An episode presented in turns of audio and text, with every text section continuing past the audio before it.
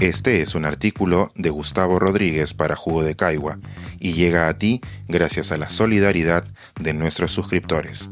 Si aún no estás suscrito, puedes hacerlo en www.jugodecaigua.pe. ¿Hay que vacar a Castillo? Unos apuntes sobre la democracia mal entendida. El fin de semana pasado conduje por la Panamericana Sur, una vía que antes de la pandemia era un muestrario de vallas publicitarias que se renovaban con frecuencia. Hoy languidecen viejas imágenes, pero una me hizo reflexionar durante un par de kilómetros. Keiko Fujimori, de cuando era candidata a la presidencia, con la camiseta de la selección peruana y un titular contundente. Merecemos vivir en democracia. Aquella valla debió haber sido plantada hace cinco meses, dos más que la presidencia de Pedro Castillo. Y desde aquella tormenta electoral han empezado a sedimentarse algunas sospechas que el empolvado panel me ha llevado a ordenar. La primera es que en dicha campaña existió el interés de uno de los grupos en pugna de encasillar al hoy mandatario y a sus aliados de entonces como una fuerza demoledora que nos iba a convertir en una Venezuela, Cuba o Nicaragua sin libertades.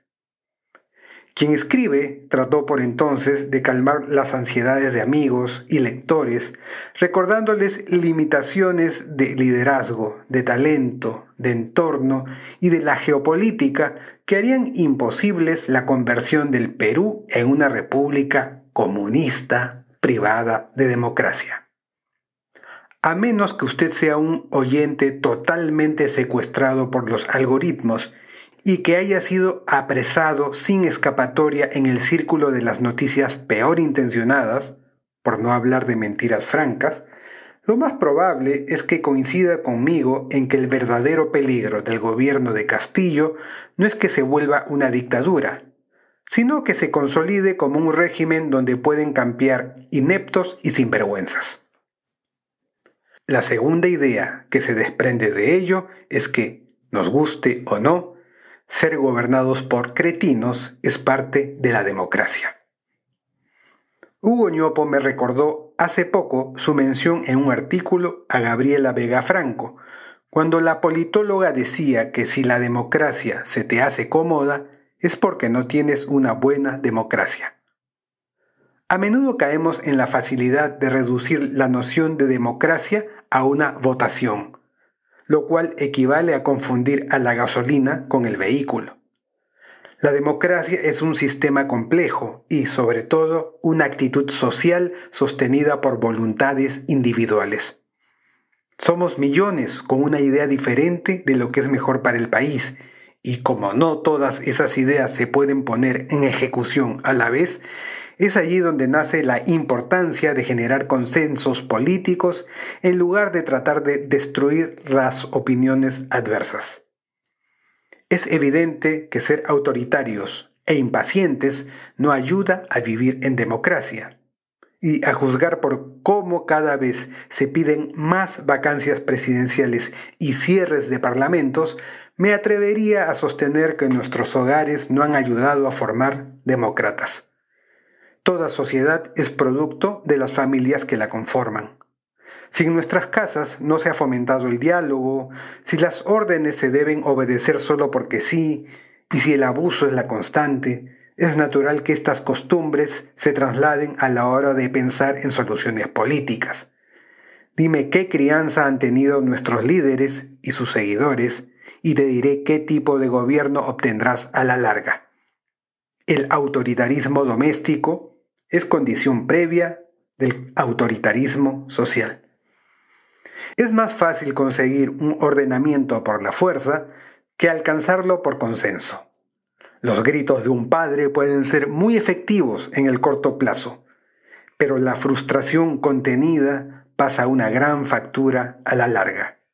Sí, en una dictadura las reformas se pueden hacer más rápidamente, pero el costo allí está latente y esperando a explotar.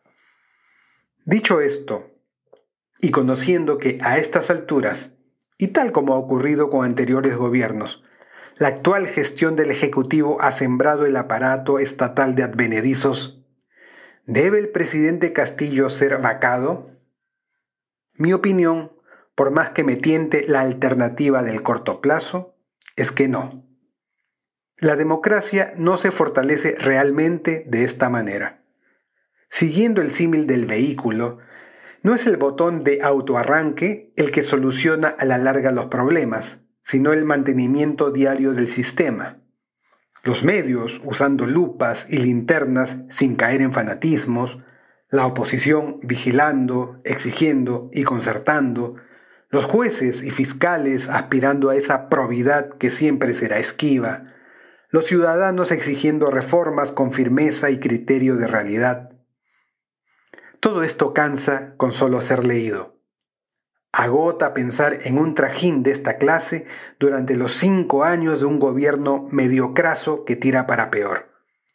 Y poniendo los platillos en la balanza, hasta empieza a ser tentadora la idea de que al apretar un botón, todo mejorará con el reinicio. Una imagen seductora, sí, pero mucho más infantil.